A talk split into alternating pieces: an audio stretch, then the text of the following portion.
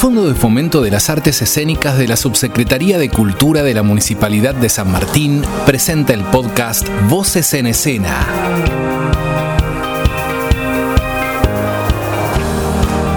Con nosotros sus anfitrionas, Evangelina Tedesco y Claudia Sichetti.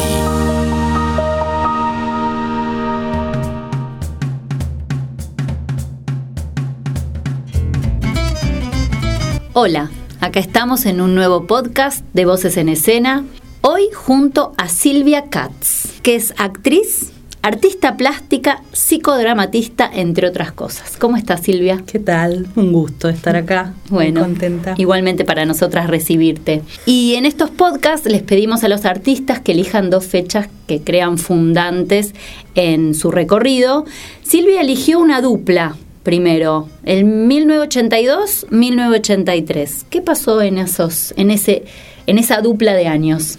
Uf, tantas cosas pasaron. bueno, por un lado, con el recorrido de vida que una tiene, siento que está muy bueno aportar cosas vividas de, de épocas que otros no, no tuvieron esas experiencias, ¿no? Yo tenía 18 años, me dedicaba a dibujar y pintar con, con pasión y bajo el mandato familiar de hacer una carrera, que la verdad que no me convocaba a ninguna carrera, me decían arquitectura, algo que tenga que ver. Bueno, y terminé cayendo en una, universidad, en la Universidad del Salvador haciendo escenografía. Año 82. Empezamos, éramos un grupo que ya estaba vibrando la democracia. Entonces éramos un grupo este, que confrontaba y que se preguntaba todo el tiempo cosas que le proponía este lugar, ¿no? Para darles una idea, por ejemplo, estaban armando una obra en ese lugar donde en lugar de poner una pierna, iba, tenía que aparecer una pierna de mujer por el telón, iban a hacer una pierna de telgopor, de, de cartapesta, mm.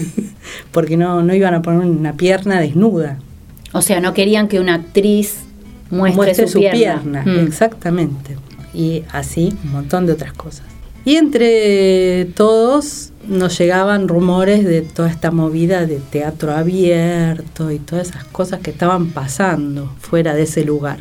Y bueno, empezamos a, a investigar, a buscar, terminamos yéndonos casi todos de, de, ese lugar. Quedaron cuatro o cinco personas. El antes y el después fue descubrir todo ese mundo, descubrir teatro abierto, fui a estudiar con un escenógrafo que era que formó parte de Teatro Abierto. Bueno, descubrir toda esa movida de obras, después entrar en el San Martín y ver los ensayos, conocer obras como las de Tato Pavlovsky, fue así un mundo. Y no solo en el teatro, sino, bueno, yo, como dije antes, dibujaba y pintaba. También conocer espacios donde se hacía modelo vivo y había unas movidas súper interesantes entusiasmo, en todo era como un renacer, un entusiasmo, en tanto en, la pintura, en el dibujo, en el teatro, en el, también en el cine, de descubrir todas las películas que estaban prohibidas, ir a, la, a las salas donde daban películas este, especiales, cine de autor, como fue todo un, un abrir un mundo. Y que gracias a la, a la pregunta de ustedes me abrió también, tomé conciencia de que de ahí viene mi, mi pasión por la multiplicidad, puedo decir. Me encanta, soy, siento que soy una buscadora, una experimentadora, este, me gusta la experimentación y la expresión por sobre todas las cosas. Entonces, necesito de, de diferentes lenguajes artísticos para eso, siempre. O sea que al teatro llegás de la mano de lo escenográfico, digamos. Después te convertís en actriz. ¿Cómo fue? ¿En qué momento, digamos, empezaste a actuar? Bueno, principalmente dibujaba y pintaba y era muy tímida. Yo daba talleres de dibujo y pintura y ahí empecé a proponer, sin darme cuenta, muchos trabajos con el cuerpo. Mm. Y de dibujar siluetas enormes, de mover el cuerpo antes de dibujar y pintar. Estaba esa necesidad de poner el cuerpo. Con los años me formé en el Instituto de la Máscara, hice una carrera que ya no existe, esa carrera que fue maravillosa. El instituto sí, pero la carrera que era coordinador de trabajo corporal. Y bueno, y ahí descubrí el mundo de las máscaras. Poder actuar atrás de una máscara me permitió esto de, de que la máscara oculta y revela, ¿no? Y uh -huh.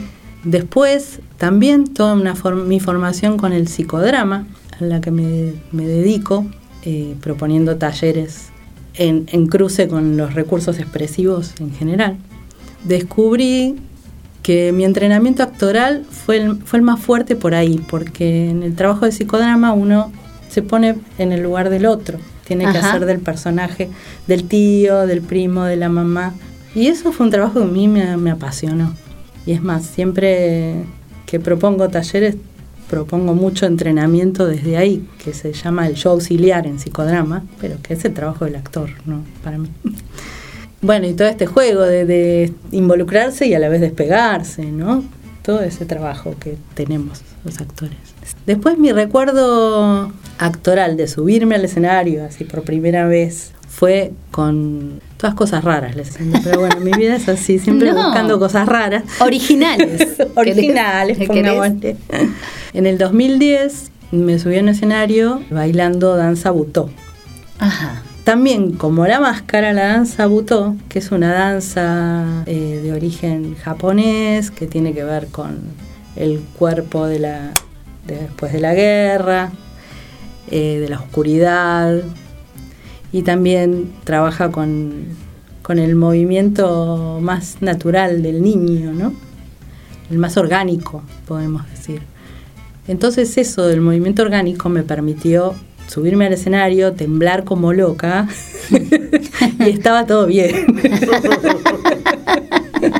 Era parte. Era parte y, y fue maravilloso, fue una experiencia de, de una potencia, ese temblor que no me lo olvido más. Claro.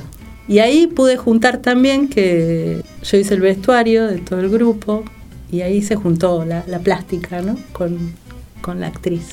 Eh, bueno, esas son como las dos Las fechas. dos fechas, porque eso, 2010 es, o sea, la dupla, 82-83, y Ujú. 2010 que es lo de la danza Lo de buto. la danza buto. Bien. Exacto. ¿Y ahora? ¿En qué estás? Eh, Desde el año pasado estoy como asistente de dirección, que también es un rol nuevo en mi vida, de un biodrama de violencia de género.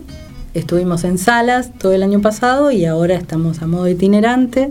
Con eso estoy muy feliz también porque me parece que es, es muy digna la obra, muy poética y a la vez abre un montón de posibilidades a las personas que, que quieren salir de alguno de estos lugares oscuros y este mensaje de que no se sale sola, principalmente es como de los mensajes más fuertes de, de esta obra. Y bueno, estoy con eso y estoy ensayando una obra muy grotesca, a mí me encantan los, los personajes, bueno, después de haber pasado también del butó al clown, Claro. ¿no? Obviamente. Extremos. Sí. Extremos. Me encanta, estamos haciendo un, un grotesco eh, que ya tiene nombre, se llama Muñeco de Tortas. Bueno, y esperamos este año por ahí poder estrenarlo. Co- ¿Qué haces vos en ese proyecto? Yo hago de, actúo, Actuás, hago de, sí, de una madre negadora al borde. y además eh, en el grupo está una de mis hijas. Ah. Y eso es muy hermoso también. Qué lindo, están compartiendo ahí Estamos proyecto. compartiendo proyectos. Bien, ¿y eso lo están haciendo acá en San Martín o en otro lugar? Estamos en- ensayando por donde podemos, pasamos de Capital a San Martín, a- pero bueno, la idea es poder mostrarlo en San Martín, Bien, bien. porque también yo soy bastante nueva en San Martín. Claro, sos vecina nueva. Soy sos vecina, nueva. Me mudé antes de la pandemia. Soy una porteña tremenda. Pero asquerosamente porteña. Y puedo decir que fue una maravilla haberme mudado. Fue primero, bueno, vivir en pandemia en una casa con un fondo, eso fue impagable. Y ahora, desde el año pasado y más este año, siento que me estoy apropiando de este lugar, eh, enamorando de este lugar. y especialmente en lo cultural. Realmente como que estoy fascinada, no puedo creer toda la movida que hay. Me estoy nutriendo un montón, estoy haciendo todo lo que puedo de talleres y de actividades. Se los agradezco a ustedes en gran parte.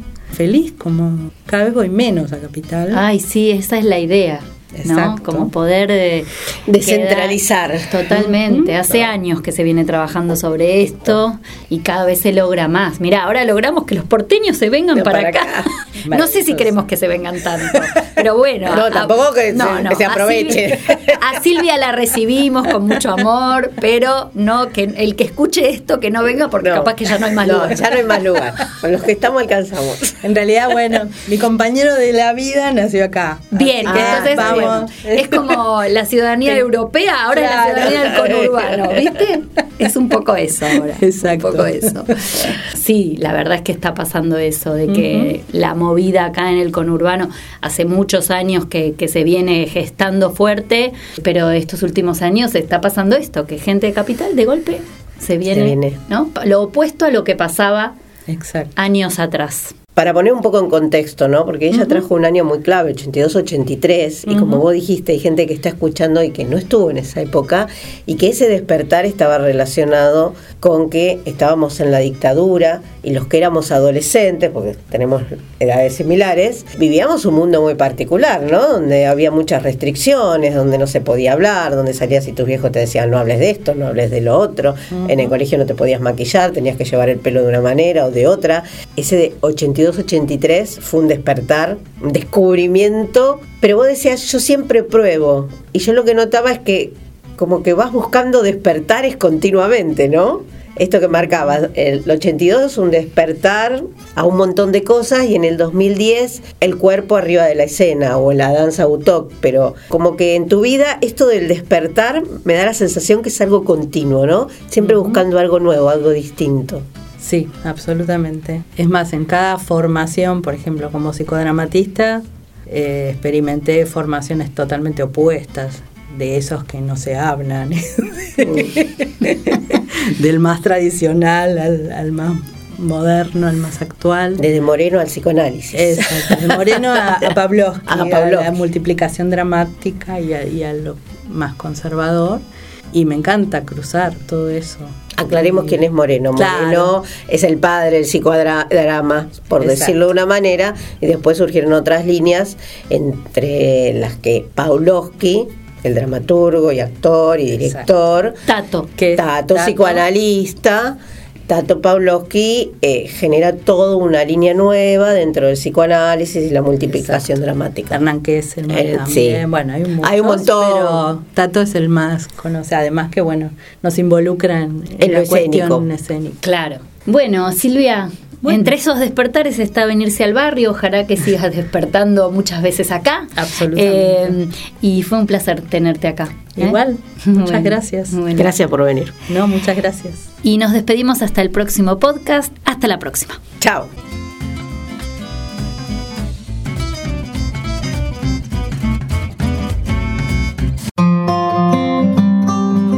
Presentó el Fondo de Fomento de las Artes Escénicas, Subsecretaría de Cultura, Municipalidad de San Martín.